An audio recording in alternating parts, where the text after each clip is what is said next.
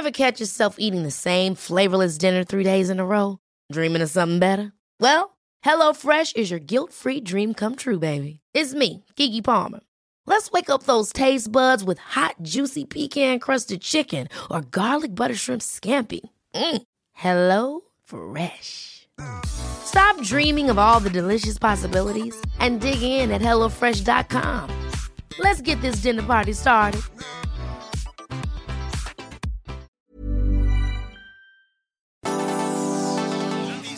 ¿Qué tal? ¿Cómo le va? Buenas tardes. Estás a punto de escuchar Yo soy Javier Alatorre. las noticias con Javier Alatorre. La vamos a pasar muy bien. Comenzamos. Tu boca me regala cada día los mejores besos. Me tienes enviciada tu sabor, te lo confieso. Nunca me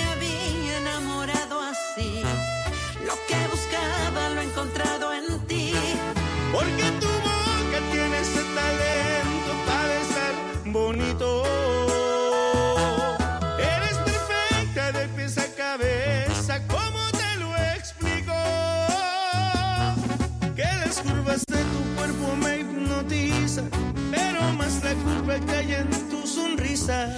Porque tu boca hace maravillas y estamos a solas. Qué bonito canta la Talía, francamente. Es Talía con un tema muy bonito, muy romántico y la acompaña la banda MS y así lo estamos saludando esta tarde. Qué gusto me da que nos acompañe con las noticias, muchísima, muchísima información que tenemos en desarrollo. Miguel Aquino, ¿cómo estás? ¿Qué tal Javier? ¿Cómo estás amigos? Muy buenas tardes, buenos días en algunas partes del país. Saludos también a nuestros amigos en Estados Unidos que ya te contaré, nos están mandando muchos mensajes con este anuncio que se da con respecto a la vacuna transfronteriza. Ya estaremos explicando de qué se trata. Saludos para nuestros amigos en Tijuana, en la zona de San Diego. Y pues ya listo, señor, este martes con mucha, mucha información. Estamos a una semana de que inicie la veda electoral. Así que, pues creo que estos días, pues vamos a tener mucha información y esperemos que en una semana, que esta última semana sea aprovechada por los candidatos y se dejen de amenazas, chismes y cosas de esas No, y hombre, que vengan las propuestas. No, señor. Viene, vienen los días más intensos, ¿eh? Sí, sí, sí. Acuérdate que este, todavía hay un grueso de, eh, de electores o que no han tomado la decisión o que pueden eh, cambiar las decisiones. Y a mí lo que me preocupa mucho es este ambiente pues este turbio, enrarecido, ¿no? Este denso por, por todo este asunto de las amenazas, las acusaciones. Todas las campañas son rudas, me queda claro que todas las campañas así son, pero este en esta ocasión todos los acontecimientos alrededor. Y mira, ¿para qué le damos vueltas? Hay un factor, Miguel, que está en el ambiente y que son los malos y que es el crimen organizado y que son también los caciques, sobre todo en la parte de, de la competencia por los, eh, por los municipios. Las y los candidatos a las presidencias municipales, a las alcaldías, en el caso de la Ciudad de México, pues este ha sido una contienda con muchas amenazas, ha sido una contienda con personas que desde el principio se bajaron de la competencia porque no querían poner en riesgo ni a su familia ni a ellos mismos y el asunto no ha concluido. En el caso de Valle de Bravos, Sudiquei Rodríguez pues ya, ya reapareció después de, de aquellas eh, amenazas, al parecer, al parecer, eh, producto de, de, la familia michoacana, porque de alguna u otra manera, eh, aunque ya reapareció, aunque dijo que no se va a amedrentar, aunque dijo que no le tiene miedo, aunque, y lo digo así de manera textual, dice, a lo largo de mi vida nunca he permitido que el miedo me eche para atrás. Esto es lo, lo, lo que dijo la candidata de PRI PAN PRD o de PAN PRI PRD, como usted le quiera, como usted le quiera decir. Este, ella dice que como militar y como atleta, porque acuérdese que tuvo una formación castrense y una muy exitosa carrera como atleta y ahora pues era puntera, no sé si todavía era puntera para la presidencia municipal de Valle de Bravo, cuando vino toda esta amenaza en su contra, se la llevaron, la amenazaron, le dijeron, pues no te vamos a matar, pero ya deja de, hacer campaña, y después hubo toda una parte nebulosa porque no quedó claro, no se ha presentado una denuncia hasta donde yo sé, Miguel, nunca se presentó una denuncia formal de ese levantón o de esas amenazas o de esas este, extorsiones, presiones, y evidentemente todo esto manchaba también a, este, a la otra contrincante, la de Morena, Michelle Núñez, que pues de, de inmediato quedaba la percepción de que eh, los malos estarían ahí impulsando, ¿no? que estarían presionando a la del PRI PAN y que estarían pues de alguna manera con eso Sí. permitiendo o abriendo la ruta para la candidata de Morena, cosa que tampoco le sirve a la candidata de Morena, Michelle Núñez, ¿no?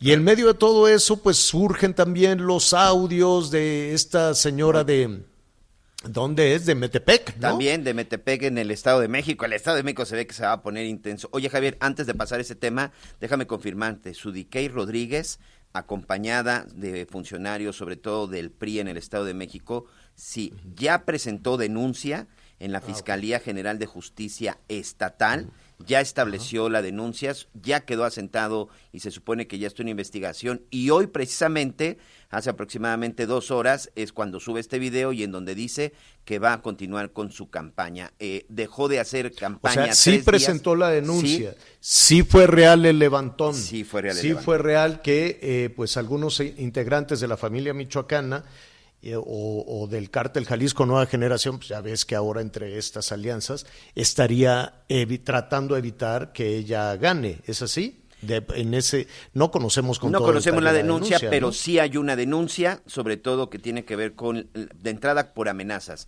No sé, eh, no tengo más detalles, pero sí está confirmado que sí se presentó una denuncia en la Fiscalía General de Justicia del Estado de México y que incluso no fue hoy, que tiene ya algunos días, que después de esa denuncia dejaron correr tres días sin hacer campaña y hoy se está incorporando a la campaña eh, para buscar y la con mucha valentía. ¿no? Sí. Y con mucha valentía la de Sudique Rodríguez, yo creo que es importante eh, eh, señalar la- sus propias palabras, dice como, como atleta, como militar, pero sobre todo como mujer. Eh, he aprendido y he demostrado que es enfrentando los retos como se logran grandes cosas. Entonces ella dice que no tiene miedo, y que no va a permitir que el miedo la eche para atrás. Pues es un gran reto, eh, desde luego, en esta campaña manchada, sí, manchada por las ejecuciones, manchada incluso por los acontecimientos como, como, los, de, como los de Sinaloa, como los de Sonora, ¿no? Como, en, en, fin, todo lo que está sucediendo, por ejemplo, allá en Jalisco también, ¿no? Con todos estos incendios provocados o no, lo que usted quiera. Eh, sí hay incertidumbre, sí hay nerviosismo, pero lo que tenemos que hacer eh, los ciudadanos es salir a votar. Es salir a votar, este, ya sabes, primero teníamos todas las amenazas de la pandemia y ahora toda una situación de incertidumbre que hace reflexionar a las personas. Pero lo importante, lo importante es que dentro de 12 días, sí son 12, ¿verdad? Sí, señor. Dentro de 12 días, pues saldremos a votar con confianza y con eh, la eh, firme decisión de que nuestro voto cuente y que nuestro voto este, sea, sea respetado. Así están las cosas. En un ratito más le vamos a. Oye, qué boquita de la candidata en. ¿Dónde es? Metepec. En Metepec también, en el Estado de México. Qué bárbara. Metepec, Estado de México, Gabriela Gamboa, quien en este momento eh, pues es la candidata para reelegirse. Ella en la elección pasada ganó por Morena para ser la presidenta municipal de Metepec y bueno, pues en este momento pues está haciendo la campaña para reelegirse. Por cierto, acaba de concluir una conferencia de prensa, Javier, en donde pues ahí mostraba el peritaje que le habían hecho el audio. Pero si gustas, bueno, el contexto de qué, de qué estamos hablando, qué sucedió, bueno, pues el día de ayer se da a conocer eh, a través de las redes sociales un- empieza a circular eh, un video con audio en donde supuestamente esta, esta candidata, esta presidenta municipal con licencia de Metepec, Gabriela Gamboa, estaría amenazando al candidato del PRI, Fernando Flores, y a su familia y pues directo amenazas en cuestión de seguridad. Está hablando con un personaje que ahora pues también ya se sabe que es alguien cercano a Fernando Flores, el candidato del PRI y que supuestamente tiene un año. Eh, usted dice, señor, si quiere que corramos parte del audio. Nada más que hay que decir a nuestros amigos, los las y los candidatos, los políticos tienen un lenguaje yo, yo, yo no sé por qué no han logrado un uso correcto del idioma, un uso correcto del lenguaje para manifestar sus protestas y sus, sus propuestas, sus ideas, los alcances que pueda tener eh, eh, el, proyecto para gobernar y para administrar, ¿no? Eh, les ofrecemos una disculpa porque justo con Miguel hoy por la mañana y con nuestro productor Leonel Sánchez decíamos, bueno, si, si cortamos eh, las palabras, pues estaríamos cayendo también en un tema que la misma este, candidata a la reelección está señalando.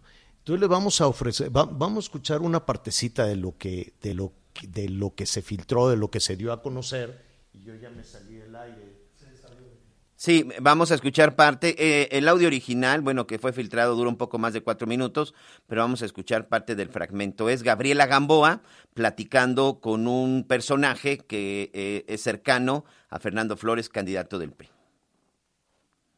A ver, a ver, mi reina. A ver, dime qué pasó, güey. A, ver, a ver, dile al pendejo, tengo como sacar una campaña que me pegan.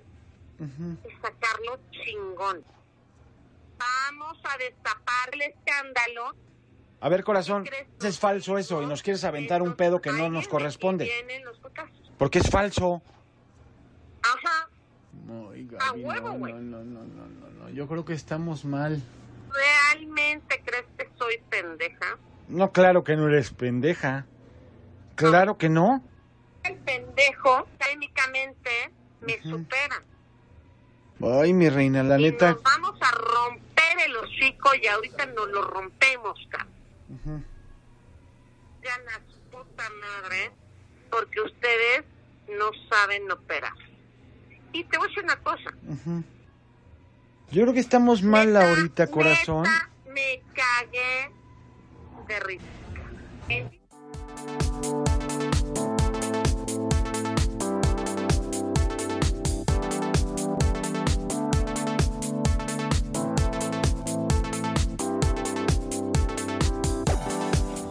Lo amo cabrón, igual que te quiero a ti. y, te voy a decir una cosa, y te voy a decir una cosa. Con la familia, en la vida, bueno, hasta yo me emputaría. Recuérdaselo, cabrón.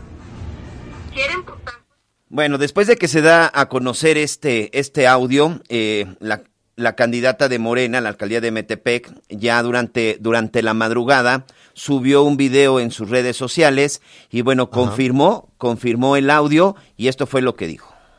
A ver. Un audio manipulado de una conversación que tuve el 17 de julio de 2020, hace casi un año con Estuardo Rodríguez, empleado de Fernando Flores. Si escuchan bien, se trata de un audio manipulado. Un peritaje demostró que hay 21 cortes, por ejemplo, en los segundos 16, 37, así como en los minutos 103, 104, 122, 144, 332 y 434. Hay loops para agregar segundos en los minutos 235 y 359. Usaron un equipo de audio diferente para grabar segmentos de la voz masculina y durante todo el audio, agregaron ruido de fondo para unificar el montaje. A eso se le suma. A ver, entonces lo que dice la candidata es que es un montaje, ¿no? Siempre, siempre estamos con el tema del montaje. Es muy confuso. El 134, 323, 216, en fin, ella dice que, pues, que es un montaje, pero pues el lenguaje ahí está. Es la forma en la que se comunican los políticos, seguramente. Yo hace mucho tiempo, Miguel, que no conozco con una, que no puedo, que no hablamos con un político, con una candidata, con un candidato, con un correcto manejo del lenguaje, ¿no? Yo creo que todo lo, lo reducen ahí a las groserías. Y eh, así son nuestros procesos electorales, rudos, desde luego me lleva, otra vez me salió. Sí, bueno, ahí estamos precisamente lo que comenta el licenciado La Torre, que también es importante señalar que en este audio de respuesta, que es un audio también de un poco más de tres minutos, la propia alcaldesa sí habla de un asunto manipulado. Nunca dice que no es cierto que haya existido esa conversación y que el tema no hubieran sido las amenazas. Ella incluso explica que esa llamada se dio después de que un día estaba ella en un restaurante en la zona de Metepec, en el Estado de México, y que un supuesto sicario que iba bajo las órdenes del candidato del PRI, en ese entonces evidentemente todavía no se estaban dando estas elecciones ni la reelección de ella, y que supuestamente la amenazó de muerte de que si pretendía reelegirse como alcaldesa de Metepec, pues que iba a pagar las consecuencias ella y su familia. Y ella dice, incluso reconoce en este, en este audio donde ella da respuesta a lo que se da o lo que se filtró el día de ayer, ella reconoce y dice que pues actuó como cualquier madre en el momento en que es amenazada, pero habla de una manipulación porque dice el video, el, la conversación duró 10 minutos y solo fueron cuatro. Atención, nunca dice que sea falso, ¿eh, señor? No, no, no. No, dice que la conversión sí es real, que la editaron y bueno, pues eh, así, así vamos a tener en los próximos días pues todo un lodazal, ¿no? Y es muy probable que, que en las próximas horas pues surjan más de, de, estos temas. Ya ves que los políticos siempre guardan, siempre se graban, siempre guardan conversaciones, siempre guardan videos que los, eh, los pueden utilizar y eso corresponde a cualquier partido.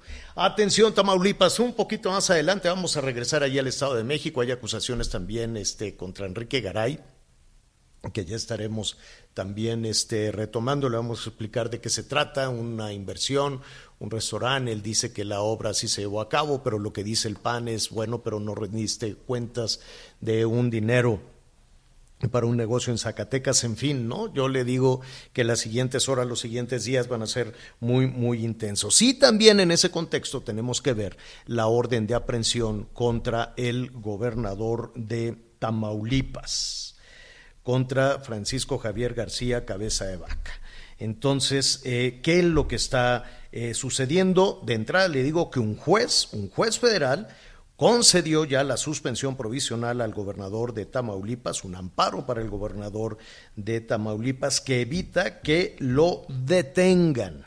¿Cómo se ha tomado esta noticia allá en Tamaulipas? Me da muchísimo gusto saludar a Carlos Juárez.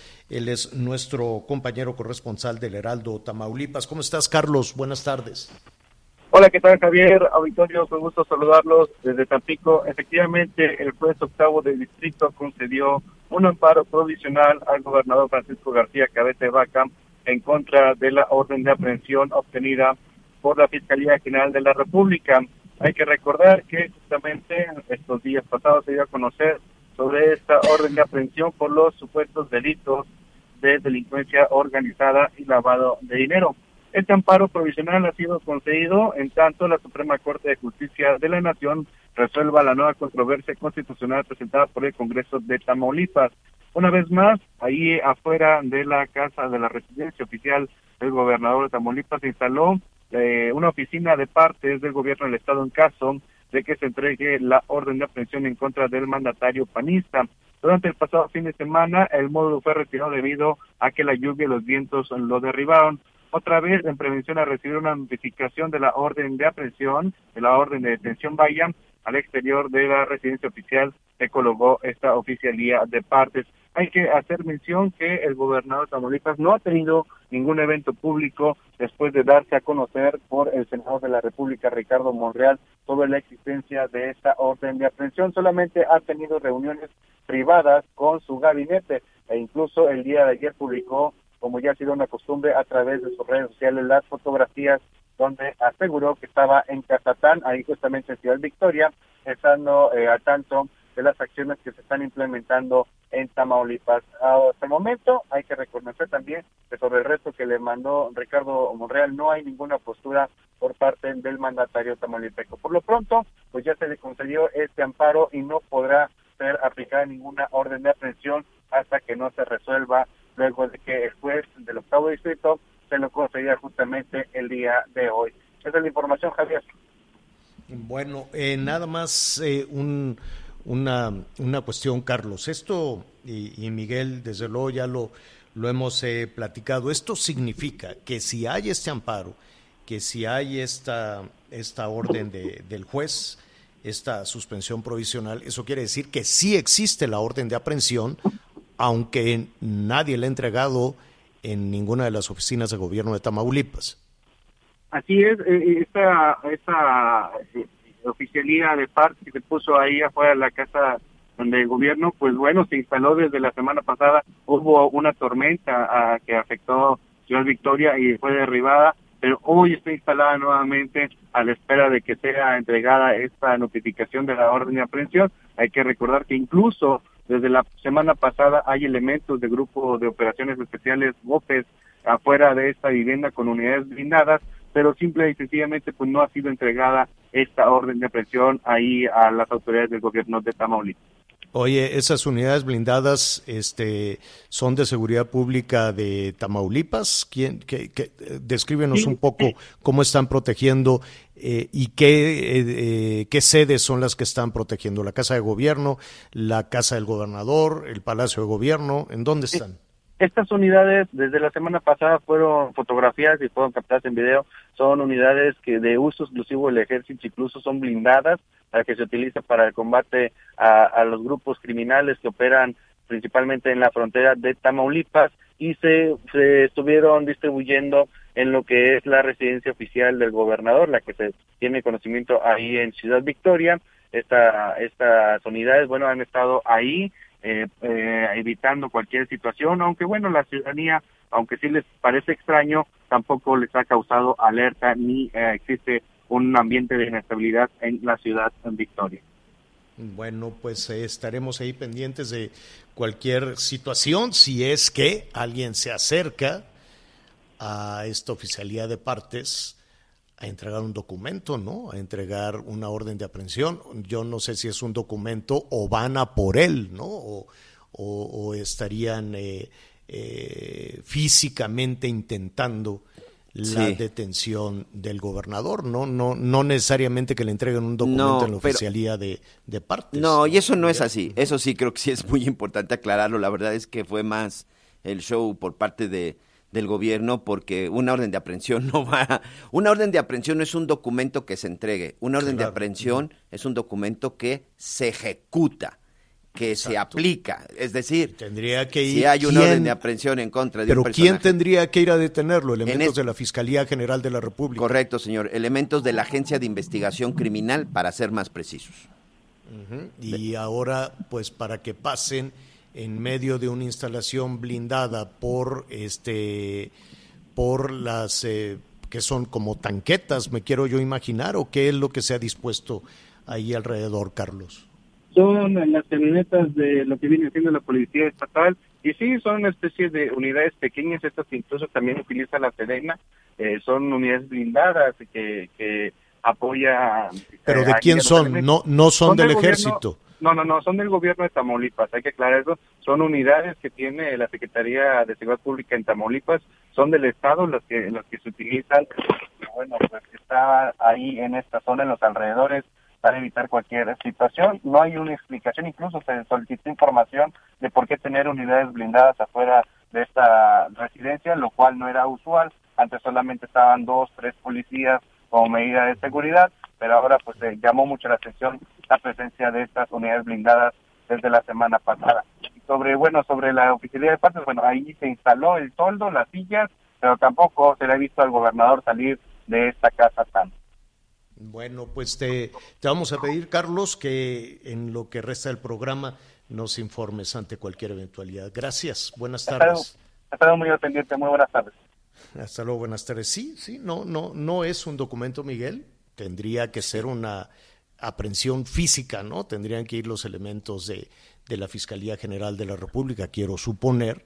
Sí, sí, sí. No sé si escoltados por algún este eh, nivel de autoridad. No, ellos son la autoridad, señor. ¿no? Ellos, son, ellos son la autoridad. Aquí es muy simple. Si existe esa orden, tendrían que haberse presentado ya elementos de la Agencia de Investigación Criminal y ejecutar la orden. No se le notifica que tiene una orden, no, se ejecuta.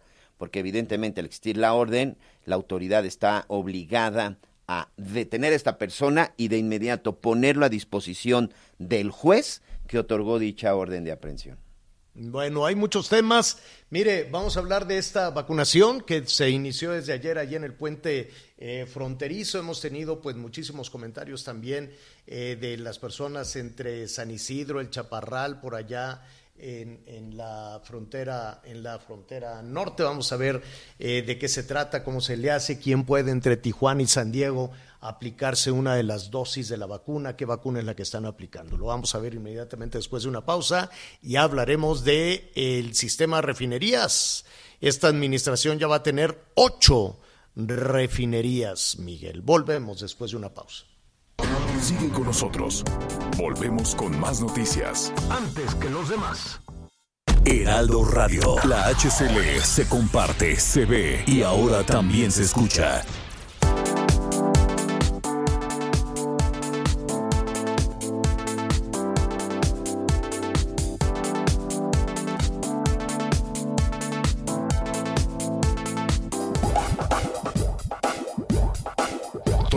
Más información. Continuamos. Ruta 2021, la ruta hacia las elecciones presenta.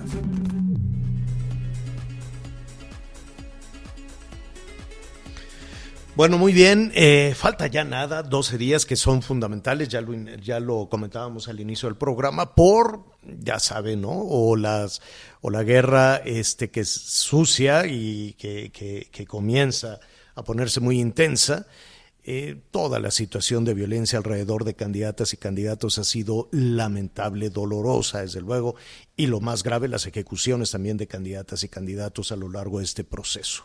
Es un proceso muy complicado, es un proceso que está ya en su recta final, y de lo que se trata es de eh, contrastar, ¿no? De poner atención. Eh, en los debates, en las propuestas y las ideas. En la Ciudad de México la competencia es muy fuerte. Evidentemente, pues estamos hablando del impacto que hay en la decisión que se toma en la Ciudad de México, pues tiene que ver este con el, eh, el, futuro inmediato de toda una región, ¿no? El tema de la megalópolis. No hay alcaldía que este, no tenga definitivamente un impacto en una de las zonas habitadas más importantes, yo me atrevería a decir, de América Latina. Hoy habrá, por cierto, un debate entre los candidatos a la alcaldía de Xochimilco y de ahí pues será seguramente fundamental para ver si se modifican las preferencias que tenemos hasta el momento de acuerdo a diferentes sondeos. Gabriel del Monte es el candidato a esta alcaldía por parte del PRI PAN y PRD a quien me da gusto saludar. ¿Cómo estás Gabriel? Buenas tardes. Muy bien, muchas gracias. Muy buenas tardes. A sus órdenes. Oye, Gabriel, ya faltan 11 días eh, ¿Consideras que pueden ser importantes, que se pueden modificar las, las tendencias del voto en Xochimilco? Totalmente. Estamos avanzando. Hemos terminado desde el inicio de la campaña siendo muy cercanos a la gente. Y eso nos ha permitido que un gran número de personas confíen en este proyecto. Esto es algo completamente diferente a lo visto en Xochimilco. Y es público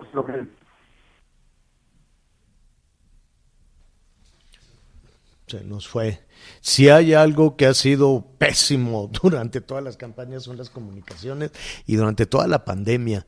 Eh, la verdad es que tuvimos un salta para atrás en las comunicaciones en, nuestro país, las comunicaciones con dispositivos este, celulares o digitales, el abastecimiento de las redes de, de Internet el argumento, la justificación es que hubo una gran demanda por el encierro, por la pandemia, por lo que usted quiere y mande, pero ah, qué difícil es hablar por teléfono y es eh, estar en comunicación, ¿no? Eh, eh, sí hay una grave, grave deficiencia en ese sentido. Ya restablecimos la comunicación contigo, Gabriel, ahora sí te escuchamos.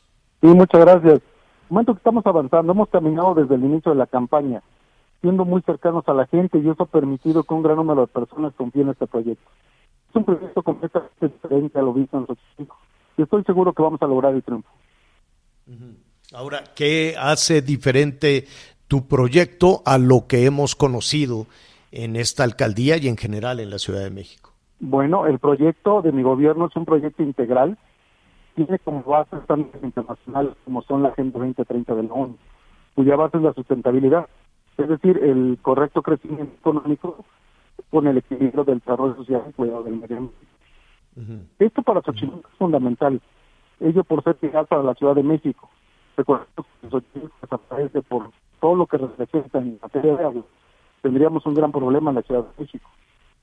Entonces, eh, también en, dentro del proyecto no solo es este tema de, de la sustentabilidad, sino también estamos pensando en el desarrollo económico con base en el turismo.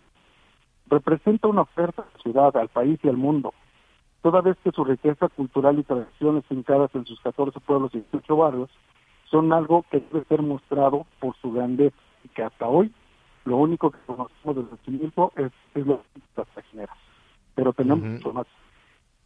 Sí, sí, definitivamente.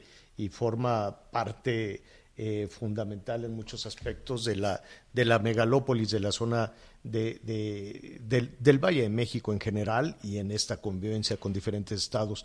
Gabriel, dime algo, ¿ha sido limpia la competencia? Lamentablemente no. Una gran, una gran hacia la, hacia la ciudadanía, eh, por parte de, pues de, la, de la autoridad en turno, la presión hacia, hacia el los comerciantes, de los prestadores de servicios. Eh, hoy ¿Presionan? ¿Cómo, ¿Cómo es esa presión, eh, Gabriel? Eh, el hecho de no permitirles eh, tener una alternativa diferente y cancelarles su trabajo, suspenderles sus actividades y en muchos casos los despidos a aquellas personas que no tienen una base en la propia vida, una base segura en su, en, en, su, en su trabajo, pues también, también han sido mermados en su fuente laboral. Y la verdad es que eso no se vale. Eso ha sido algo muy, muy terrible y es la queja ya generalizada en todo Xochimilco. Eh, ¿Tú has recibido algún tipo de presión o de amenaza? Eh, digo, la, lo que se da a través de redes sociales, una, una cuestión de información, evidentemente los perfiles falsos que se manejan pues son muy evidentes porque son tendenciosos completamente y bueno pues ni modo, pues hay que luchar contra todo esto, ¿no? Eh, Gabriel, quedan 11 días, ¿te sientes con la eh, confianza de remontar entonces? Totalmente, totalmente. Las encuestas ya, hace un par de días nos han, nos han ya nos han eh, señalado en un empate técnico y algunas de ellas ya nos está, ya nos han marcado arriba. Estamos ciertos que con la confianza de la gente y sobre todo porque caminamos mucho, este acercamiento con la gente ha dado un muy buen resultado. Estamos seguros que vamos, que vamos a ganar. Gabriel del Monte, candidato a la alcaldía de Xochimilco por el PRI, PAN y PRD. Te agradecemos y estaremos ahí pendientes de cómo evolucionan los próximos días. Muchas gracias, saludos, buenas tardes. Al contrario, gracias Gabriel. Vamos a una pausa, rápido volvemos.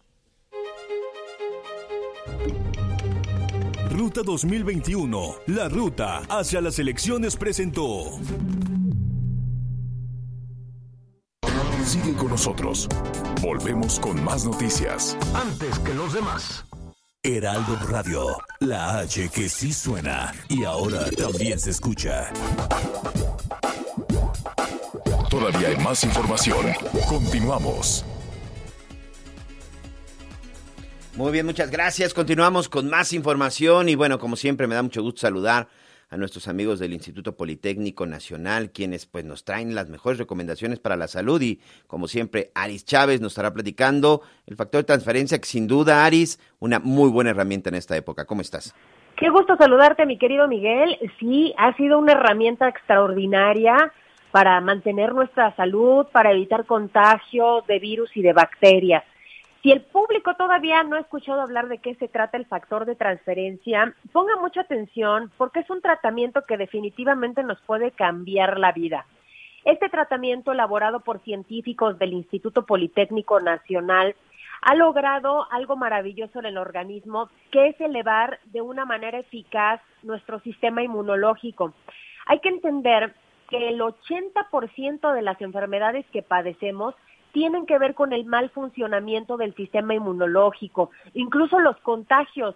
Por eso es tan efectivo el factor de transferencia en esta época. Es un tratamiento que no es invasivo, es una ampolleta que se toma todos los días en ayunas y desde la primera semana nosotros empezamos a ver resultados.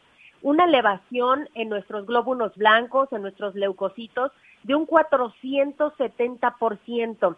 Al ser tan elevado, nos garantiza protegernos y blindarnos de cualquier tipo de contagio. Puede tomarlo toda la familia, no tiene efectos secundarios, no tiene contraindicaciones, podemos combinarlo con nuestro tratamiento médico y lo más importante es que vamos a elevar el sistema inmunológico para poder evitar precisamente pues este tema de los contagios que es tan terrible en esta época. Pero no solo eso, mira, nosotros tenemos pacientes que van desde bebés hasta personas de la tercera edad, porque cualquiera puede tomarlo. Pero tenemos un tipo de pacientes que ya tienen alguna enfermedad o alguna complicación. Si usted lo han diagnosticado con cáncer, diabetes, lupus, esclerosis múltiple, artritis reumatoide, VIH, enfermedades de la tiroides, hipertensión, problemas cardiovasculares, VIH. Este tipo de condiciones que tienen una peculiaridad, destruyen el sistema inmunológico, por eso nos atacan tan fuerte. Cuando empezamos a tomar el factor de transferencia, empezamos a elevar nuestro sistema inmunológico y de esta manera podemos desechar mucho más rápido este tipo de condiciones. Lo hemos administrado en pacientes que tienen enfermedades respiratorias en esta época muy complicadas, asma, bronquitis, pulmonía, influenza, y todas esas, desde la primera semana, usted va a notar una mejoría muy importante. Y lo mejor, pues es el precio que les vamos a dar el día de hoy a todo el auditorio. Así que vaya marcando al 55 56 49 44 44. Hoy les vamos a dar un paquete familiar, es un paquete de 15 dosis de factor de transferencia en el que ustedes van a pagar un precio muy especial. Y si llaman en este momento, nosotros les vamos a regalar otras 15 dosis de factor de transferencia. Ya en total tendrían 30 que alcanzan para toda la familia. Gratis vienen su paquete dos caretas transparentes, dos cubrebocas N95, dos geles antibacteriales y nosotros seguimos festejando a mamá. Si es de las primeras 50 personas en llamar, les vamos a incluir unas arracadas preciosas de oro de 14 quilates y además una batería de cocina que tiene eh, acero inoxidable, tapas de cristal templado, son seis piezas y va gratis, pero se tienen que apurar para que todos esos regalos le lleguen hasta su casa. 55, 56, 49, 44, 44. El 55, 56, 49, 44, 44, lo pueden apartar, no necesitan tarjeta de crédito, pero muy importante, Miguel, pues cuidar nuestra salud en esta época, ¿no crees? Sí, y a mí lo que me gusta del factor de transferencia es que cualquier persona lo puede consumir, Aris. Eso es lo más importante, no tiene efectos secundarios y hay que estar protegidos en esta época. Así que marque 55, 56, 49, 44, 44. Oye, y que aprovechen todos los regalos. Ahí ¿no? están. no, sin duda. Una gran promoción y bueno, acuérdate que ya junio viene el Día del Padre, esperemos que alguien se acuerde de los papás. Gracias, Aris. También. Te mando un abrazo. Gracias, vamos a una pausa y regresamos. Sigue con nosotros. Volvemos con más noticias. Antes que los demás. Heraldo Radio.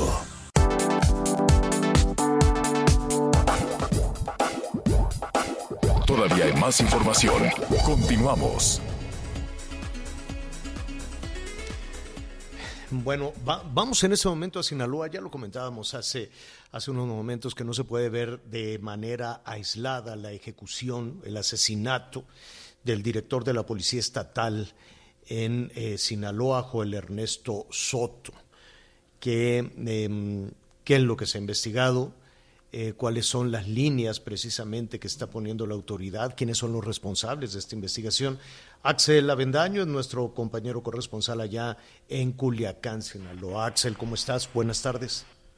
¿Qué tal, Javier? Muy buenas tardes, buenas tardes a todo tu auditorio. Efectivamente, reportando acá desde Culiacán, Sinaloa, pues este hecho que sucedió ayer que conmocionó al Estado, el asesinato del director de la Policía Estatal Preventiva, Joel Ernesto Soto. Este hecho ocurrió ayer por la mañana cuando el directivo circulaba por la autopista Benito Juárez, la costera, a la altura de la comunidad Cerro Bola, en Salvador Alvarado. El jefe policíaco viajaba en un vehículo tipo Nissan, modelo reciente, color blanco, y bueno, quedó sin vida hacia el costado derecho de la carretera. Fue en el kilómetro 85 de la vialidad. El secretario de Seguridad Pública del Estado, Cristóbal Castañeda Camarillo, pues explicó a los medios de comunicación que el jefe, policíaco viajaba sin escoltas. Venía, de hecho, de visitar a su familia allá en la zona del Ébora, en la zona centro-norte de la entidad y venía pues sin escoltas porque quería viajar eh, con bajo perfil y por lo mismo pues tampoco traía escoltas y viajaba en su vehículo particular. La Fiscalía General del Estado pues ayer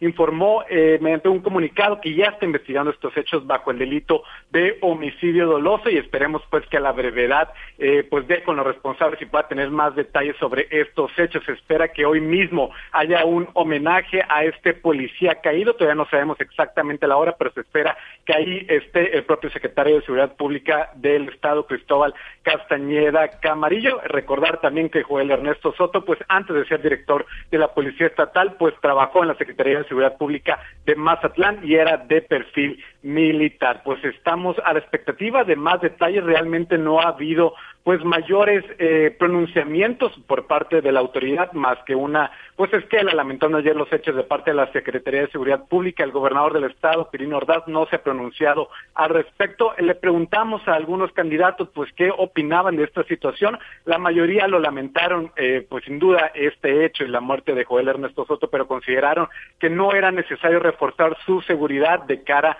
a los próximos comicios pues que están a menos de dos semanas de distancia. Pero eso sí como lo comentaba, la temporalidad, el hecho de que se dé tan cerca de los eh, de la jornada electoral el domingo 6 de junio, pues hace que se enciendan las alarmas acá en Sinaloa. Estamos a la espera, pues, que haya pronunciamientos más extensos por parte de la autoridad estatal, en específico del gobernador, y también a la espera de este homenaje para el director de la Policía Estatal Preventiva. Es el reporte, Javier. Sí, sí.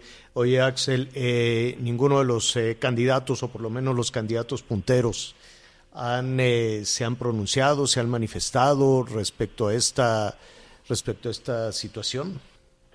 Sí, eh, el caso, por ejemplo, del candidato, pues que se dice que va ahorita al, en la preferencia de las encuestas, el de Morena, Rubén Rocha Moya, este, él dijo que... Candidato pues, de Morena. sí, el candidato de Morena, Rubén Rocha, lamentó pues sin duda este asesinato, pero eh, se le preguntó directamente si consideraba que a partir de esto pues iba a tener que pedir eh, reforzar su seguridad personal y lo negó, dijo que él no le veía una conexión directa, lo mismo mencionaron otros candidatos eh, en esta contienda. Eh, en particular, también recuerdo el caso del candidato a la alcaldía de acá de Culiacán, también de Morena, Jesús Estrada Ferreira, dijo que él en lo personal no veía necesidad de pedir un reforzamiento en su seguridad, pero dijo de manera general, pues sí sería deseable que las autoridades, tanto estatales como federales, pues hagan un mayor patrulleo, sobre todo pues de cara a estas elecciones. ¿Y, y en serio, Axel, en serio no tienen seguridad los candidatos punteros?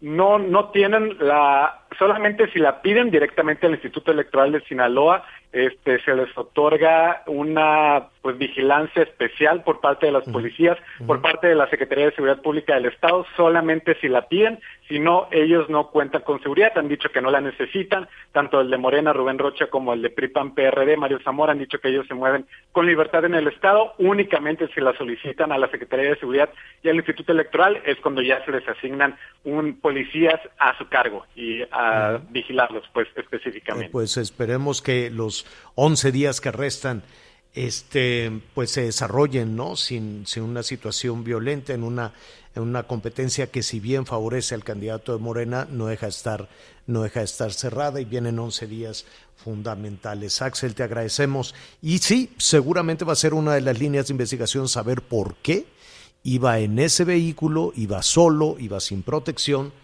el jefe de la policía del estado, ¿no? Algo que, que llama poderosamente la atención. De momento hermetismo total sobre eh, las investigaciones en este caso.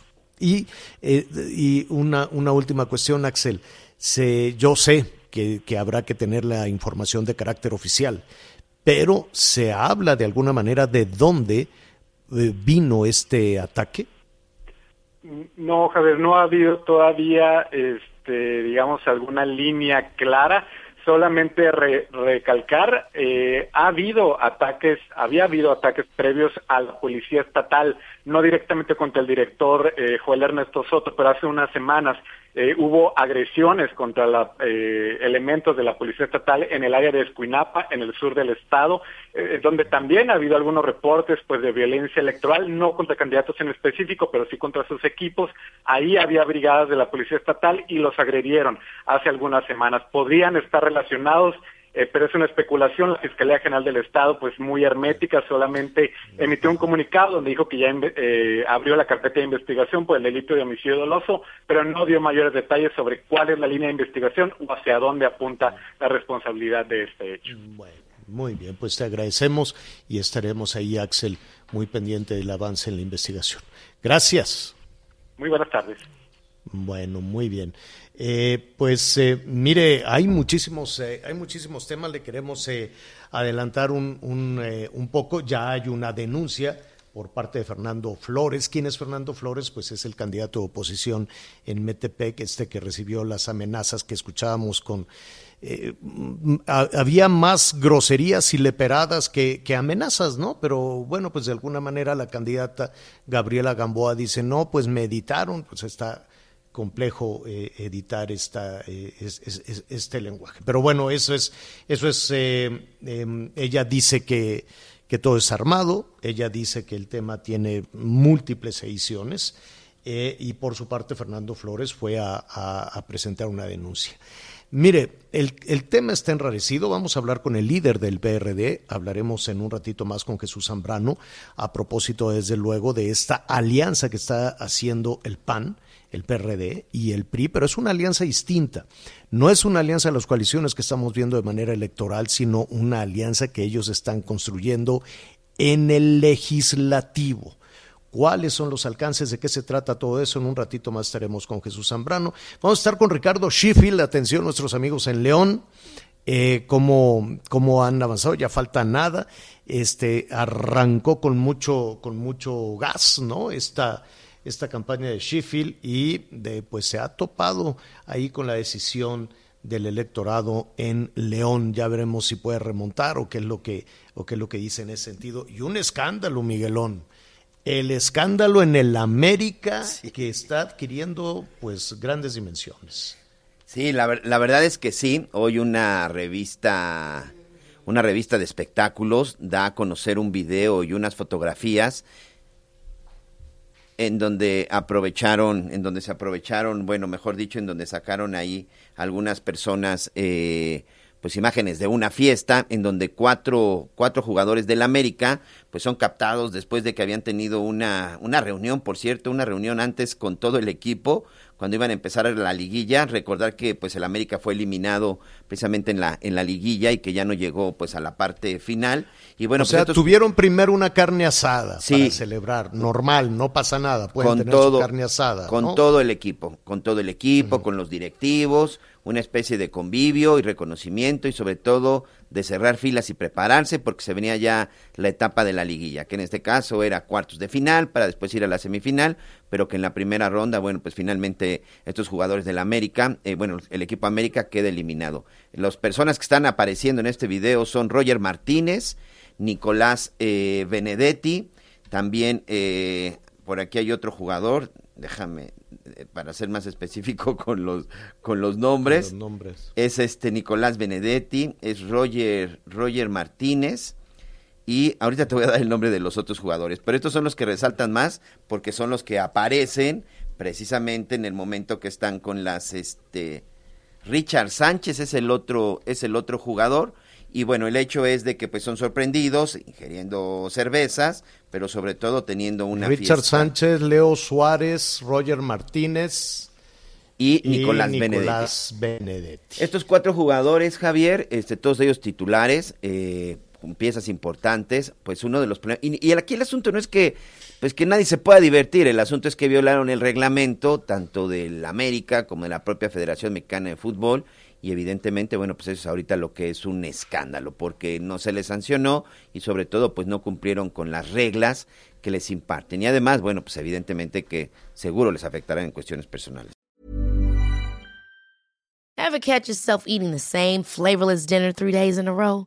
Dreaming of something better? Well, HelloFresh is your guilt-free dream come true, baby. It's me, Kiki Palmer. Let's wake up those taste buds with hot, juicy pecan crusted chicken or garlic butter shrimp scampi. Mm. Hello Fresh. Stop dreaming of all the delicious possibilities and dig in at HelloFresh.com. Let's get this dinner party started.